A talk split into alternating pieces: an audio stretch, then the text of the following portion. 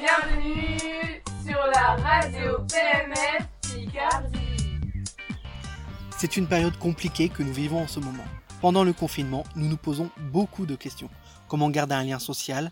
Comment communiquer avec la famille, les amis ou les collègues? Les jeunes du lycée Pierre Mendès France se sont penchés sur ces questions. Ils vont vous aider à y répondre. Bonjour Laurie.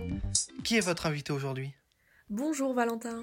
Nous allons appeler Tristan, qui, comme tous les Français, est actuellement en confinement. Il va nous parler de ses changements d'habitude concernant les médias. Bonjour Tristan. Pour commencer, pouvez-vous vous présenter? Bonjour, je m'appelle Tristan Thomas, j'ai 17 ans, j'étudie au lycée Pierre Mendès France de Péronne depuis deux ans. Quel est votre rapport avec les réseaux sociaux? Je n'aime pas beaucoup les réseaux sociaux et je ne les utilise que très peu. Pour communiquer avec mes amis, n'utilise ni Facebook ni Snapchat comme la plupart des jeunes. J'utilise la fonction message prévue par le téléphone. J'ai néanmoins un compte Facebook mais je ne l'utilise pas régulièrement. Il me permet d'avoir accès à certains jeux. Pendant le confinement, avez-vous vu un changement concernant votre utilisation des outils numériques? Pendant le confinement, j'ai utilisé un peu plus les outils numériques. D'abord, l'informatique permet évidemment de poursuivre les cours avec le télétravail. D'ailleurs, pour cette période, j'ai décidé de réaliser tous mes cours sur informatique. De plus, j'ai commencé à utiliser les groupes grâce des réseaux sociaux. J'ai donc pu rester en contact avec les élèves du groupe de la spécialité Humanité, littérature et philosophie. Merci beaucoup Tristan pour cette interview. À présent, nous allons écouter le témoignage de Ivanilda et Florane, deux lycéennes qui se sont livrées à une expérience complexe pour les jeunes connectés de nos jours. Elles ont profité de la période de confinement pour réaliser une détox numérique. Elles vont vous raconter comment elles sont parvenues à garder un lien social malgré cette coupure de tous réseaux sociaux. Je m'appelle Ivanilda, j'ai 16 ans et je suis en première générale. Récemment, je me suis lancé un défi. Vivre sans connexion pendant 72 heures.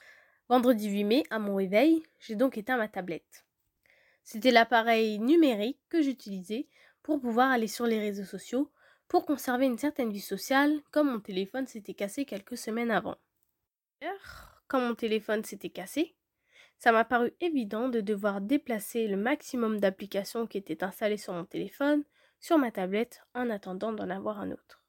Cela montrerait-il à quel point le téléphone et surtout les réseaux sociaux font partie intégrante de ma vie? Peut-être que oui. Habituellement, dès mon réveil, je fais un tour sur chacun de mes réseaux sociaux. Je regarde l'actualité, je réponds à mes messages, je partage ce que j'ai fait à mes proches, etc. Je fais ça plusieurs fois dans la journée, jusqu'au soir avant de me coucher. C'est pourquoi j'ai alors décidé, ce vendredi 8 mai, de faire une pause. J'ai décidé de faire une détox digitale pour voir ce que cette expérience pourrait m'apporter. Pour cela, je me suis alors fixé des conditions. Déjà, comme l'expérience l'indique, je n'avais le droit à aucun réseau social. Pas d'Instagram, de Snapchat, de Twitter, Ensuite, j'ai aussi décidé de stopper les plateformes de vidéo streaming. Pas de Netflix, pas d'Amazon Prime et pas de YouTube. Et la tablette que j'utilisais en guise de téléphone, entre guillemets, resterait éteinte tout le week-end, soit de vendredi à dimanche. Le seul appareil numérique que je m'autorisais était mon ordinateur pour les devoirs. Pendant cette détox, je n'ai pas craqué, car en réalité, je pense que les réseaux sociaux font partie intégrante de ma vie mais je n'y suis pas accro. Je les utilise pour passer du bon temps, pour rigoler, pour garder un certain lien avec certaines personnes, mais aussi par habitude. Quand j'étais en vacances au Cap Vert, je n'avais pas souvent internet. Du coup, j'avais perdu cette habitude de constamment faire mes tours sur les réseaux. J'étais beaucoup plus occupée à profiter et les réseaux sociaux ne m'ont pas tellement manqué finalement. Mais cette détox digitale a quand même eu un certain impact sur moi-même, même si elle était courte. Je me suis davantage investie dans des tâches qui me semblaient secondaires. Par exemple, pendant ce week-end, je me suis concentrée sur l'approfondissement de l'apprentissage de mon code de la route. J'ai passé davantage de temps à faire les activités que je faisais déjà avec le confinement, comme pâtisser, faire du sport, jouer aux jeux de société. J'ai également constaté, niveau hygiène de vie, que sans les réseaux sociaux, je dormais plus vite. Habituellement, je dors toujours devant une vidéo YouTube ou devant un film Netflix après avoir fait mon tour du soir sur les réseaux. Un tour qui peut parfois prendre jusqu'à une heure. Et durant ce week-end, comme je ne faisais pas cela, quand je partais pour dormir, je dormais directement.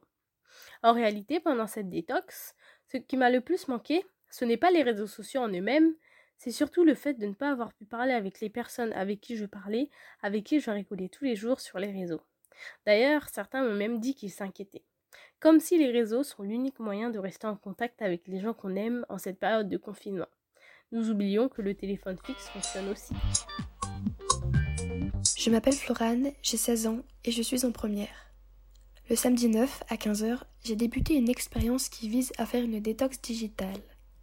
Pendant au minimum 24 heures, j'ai donc arrêté les réseaux sociaux, ce qui comprend Twitter, Instagram, Snapchat, et j'ai essayé d'utiliser mon téléphone le moins possible. Il faut savoir que j'utilise mon téléphone pour absolument tout, en guise de réveil, pour regarder la télévision, pour lire, pour apprendre, pour calculer. Alors c'était vraiment un challenge pour moi de faire cette expérience et je voulais voir ce que cela pourrait m'apporter. J'ai débuté l'expérience en après-midi, alors en début de journée j'ai profité au maximum de mon téléphone. Quand l'expérience a commencé, j'ai cherché à m'occuper et je me suis dirigée vers la cuisine. J'ai fait en sorte de ne pas utiliser mon téléphone, alors j'ai ouvert mes livres de cuisine.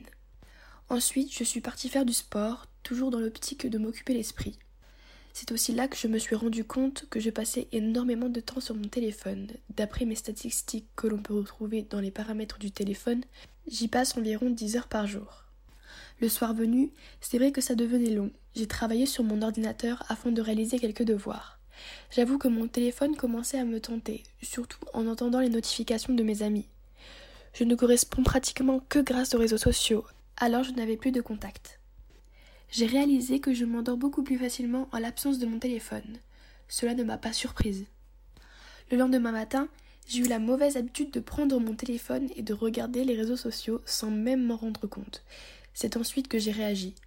Je me rends compte que c'est une habitude qui s'est complètement intégrée dans mon quotidien. Pendant la journée, je me suis également surprise à cliquer sur mes applications comme si c'était naturel, comme un automatisme. J'avoue que ça devenait de plus en plus difficile. L'absence de contact et le fait d'être coupé de toutes informations me pesaient. J'ai finalement tenu 26 heures. Pendant la détox, ce qui m'a le plus manqué était de parler avec mes amis et mes proches. Durant cette expérience, j'ai réalisé que je suis assez addict aux réseaux sociaux et qu'ils prennent une grande place dans mes journées. Je pense que dans d'autres circonstances, la détox aurait été moins difficile. Ici, sortir et voir mes amis m'était impossible en cette période de confinement. Mais me passer de mon téléphone est quelque chose de faisable pour moi.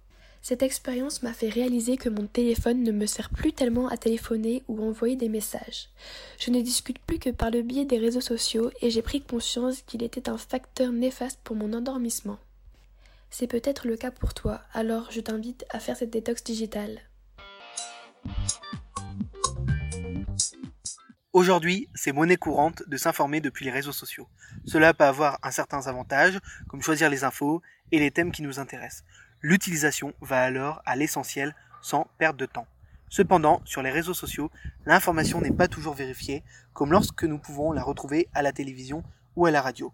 De plus, aujourd'hui, tous les grands organes de presse ont un compte sur les réseaux sociaux, comme le journal Le Monde ou France Inter. D'ailleurs, c'est parce que les médias traditionnels sont en concurrence avec les réseaux sociaux qu'ils les utilisent pour rester au contact des lecteurs, des auditeurs ou encore des téléspectateurs. Il faut savoir que tous les utilisateurs peuvent écrire des infos sur les réseaux sociaux, ce qui peut entraîner le partage de fake news sur le web. Tout le monde peut en quelque sorte se prendre pour un journaliste. Nous avons effectué un sondage sur un panel de 30 jeunes de 17 à 20 ans. Les principales sources d'information de ces jeunes interrogés sont les réseaux sociaux. On retrouve en deuxième position la télévision et en dernière position la radio. Nous avons pu constater que 57% des personnes sondées vérifient l'information avant de la partager. C'est une démarche que nous vous encourageons à faire, cela évitera que les fake news circulent sur les réseaux. Le problème des réseaux sociaux, ce sont les fake news. Durant cette période de crise du coronavirus, les fake news envahissent la toile, notamment celle selon laquelle Bill Gates, PDG de Microsoft, chercherait un vaccin pour nous implanter des puces électroniques dans le corps. Pour se prémunir des fake news, nous pouvons utiliser le fact-checking. Plusieurs organes de presse le proposent, comme le journal Libération avec Désintox ou Le Monde avec Les Décoteurs. Le concept de fact-checking, c'est la vérification des faits C'est une technique qui consiste à vérifier en, un temps instantané la véracité des faits. En effet, il vous suffit par exemple de mettre le lien de l'article que vous avez trouvé sur Internet dans ce moteur de recherche pour voir si c'est une fake news ou non. Et c'est la minute conseil. Nous allons à présent vous donner 4 conseils pour mieux vous aider à vous informer sur les réseaux sociaux. Tout d'abord, diversifiez vos sources d'information, car tous les médias n'ont pas la même vision des choses. Utilisez la presse écrite, la radio, la télévision et non pas que les réseaux sociaux. Nous vous conseillons d'utiliser un site de fact-checking comme l'AFP Factuel. Vous pouvez également utiliser une application comme France Info pour éviter les publicités. Et pour terminer, soyez prudent lorsque vous voyez une information d'une source inconnue. Ce projet nous a permis de mieux comprendre certaines choses, comme la façon dont les jeunes s'informent sur les réseaux sociaux ou les personnes en général, grâce notamment au sondage que nous avons réalisé auprès d'étudiants. Nous tenions dans cette conclusion à remercier Madame Le Thor, notre professeur documentaliste, qui nous a permis de participer à ce projet, ainsi que les journalistes de Radio France et en particulier les journalistes du MOVE. À la prochaine sur la radio.